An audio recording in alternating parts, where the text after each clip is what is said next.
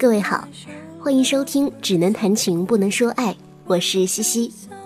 喜欢这档节目的话，可以关注我的微博“嬉闹西西”。你也可以点击手机客户端屏幕上方的订阅按钮，第一时间获知节目更新通知。今天要给大家分享的文章是：请用金钱腐蚀我。作者。讥笑。接下来一起听这篇文章吧。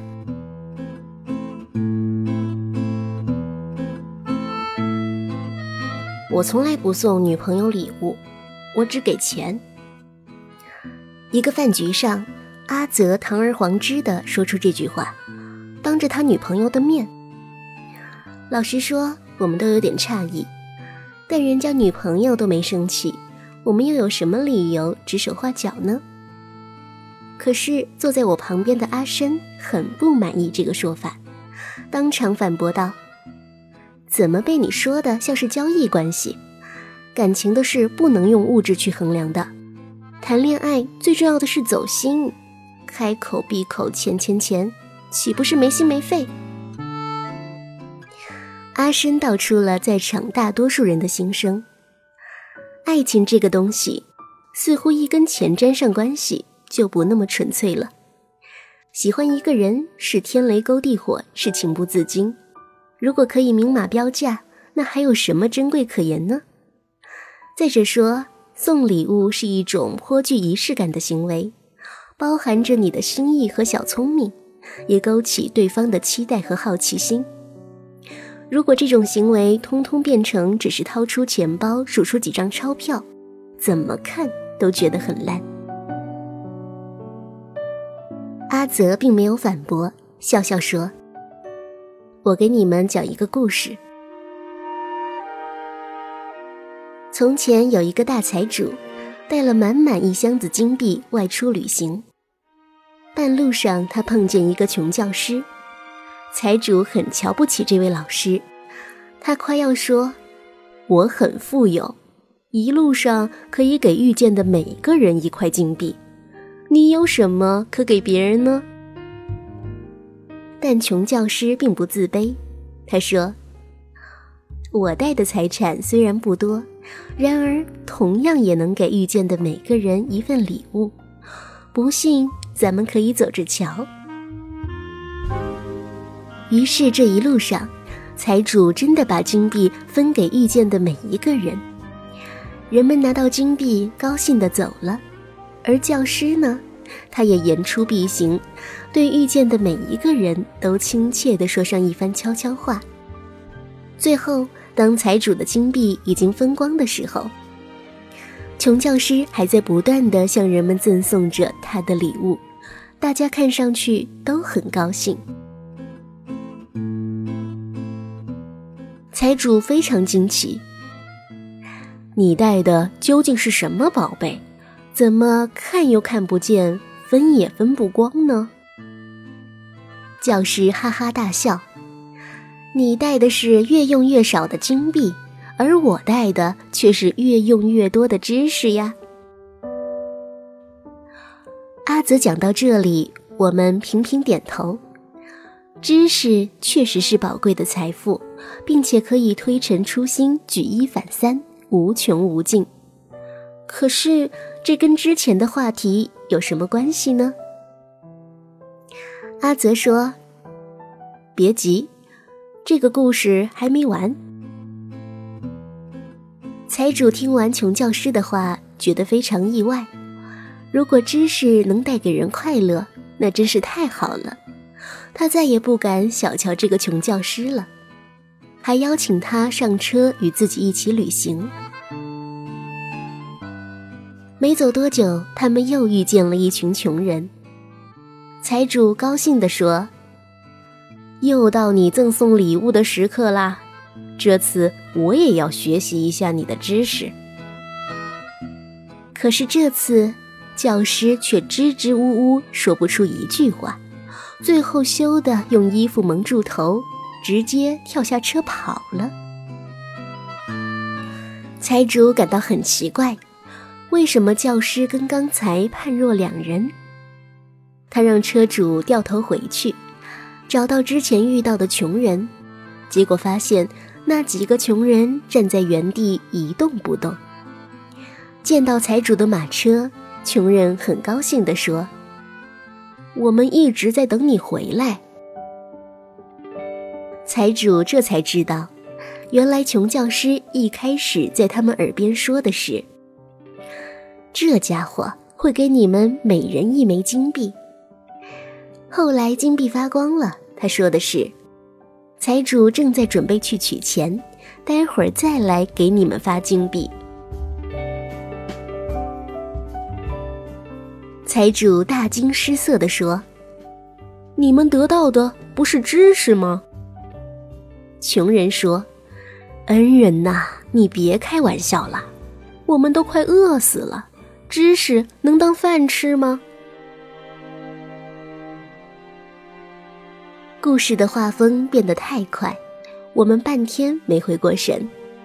阿泽接着说：“这个故事里包含了两个道理。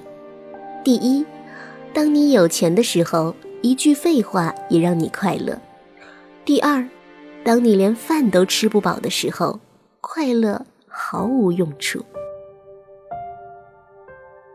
说到这里，阿泽捏了捏一直握着女朋友的手。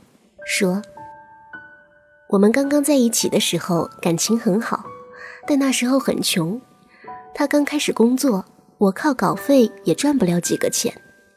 两个人总是因为几块钱吵破头。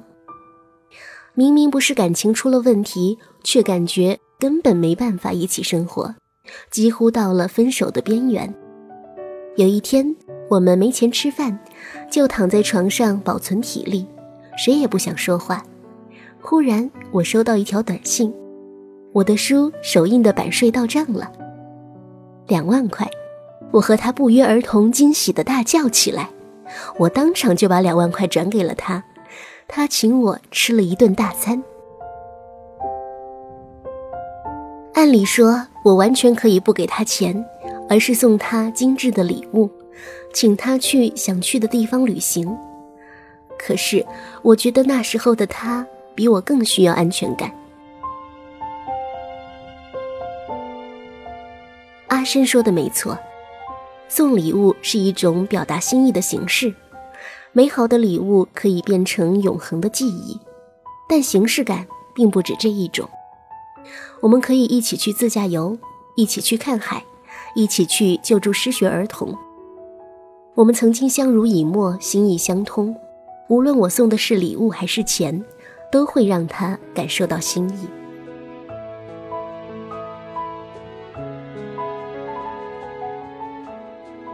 处在什么样的环境，就要做什么样的事，就像故事里的穷人一样，让他感到快乐的方式是金钱，而不是洋洋得意的知识。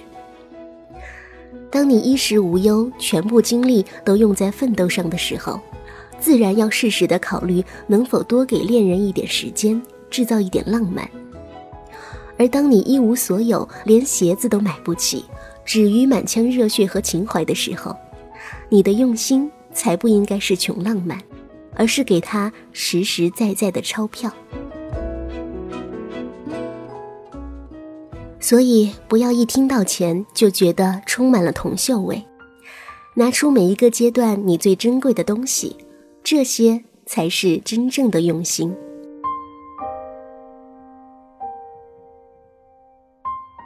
阿泽的话让我们愣了很久。对于金钱，聪明的人类已经给出太多理解。陀思妥耶夫斯基说：“金钱是被铸造出来的自由。”当时看到这句话，觉得简直是真理。我们有多少束缚感来自没钱？梦想不能实现，爱人不能相见，父母无法回报，欲壑难以填充。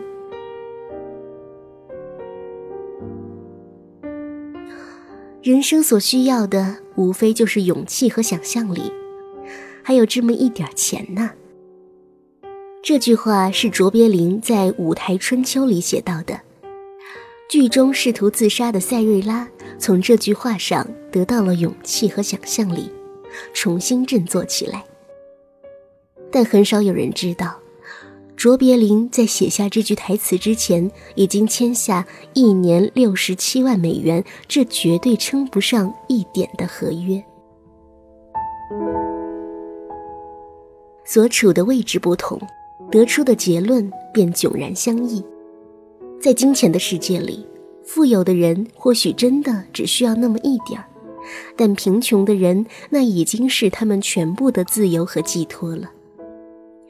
明明是缺钱的时候，却还要硬撑着视金钱如粪土，觉得金钱会腐蚀掉真爱，这不是很滑稽吗？对于平凡的你我而言，恋爱要钱，约会要钱。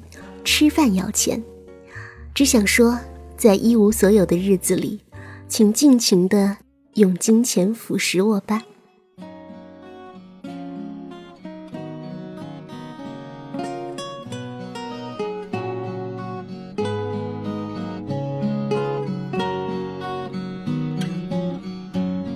夜里，整个世界都该睡了。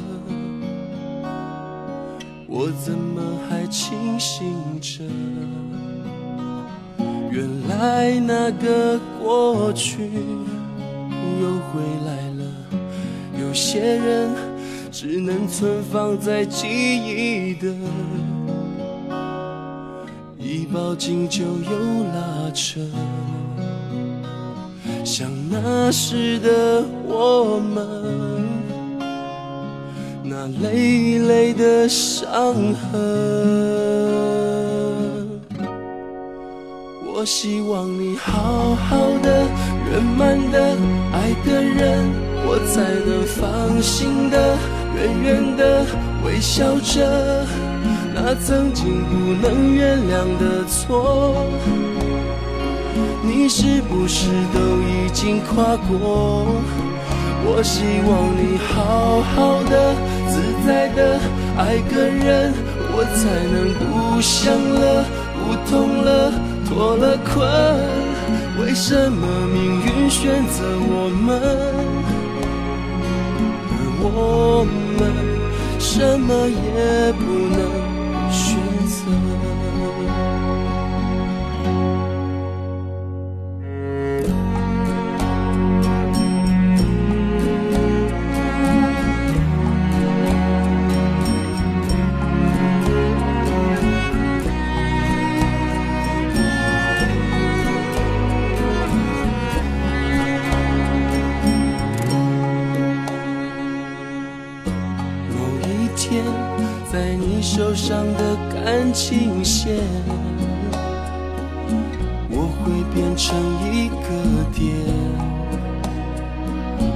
完全的不见，我没怨怼，有些人只能存放在记忆的河，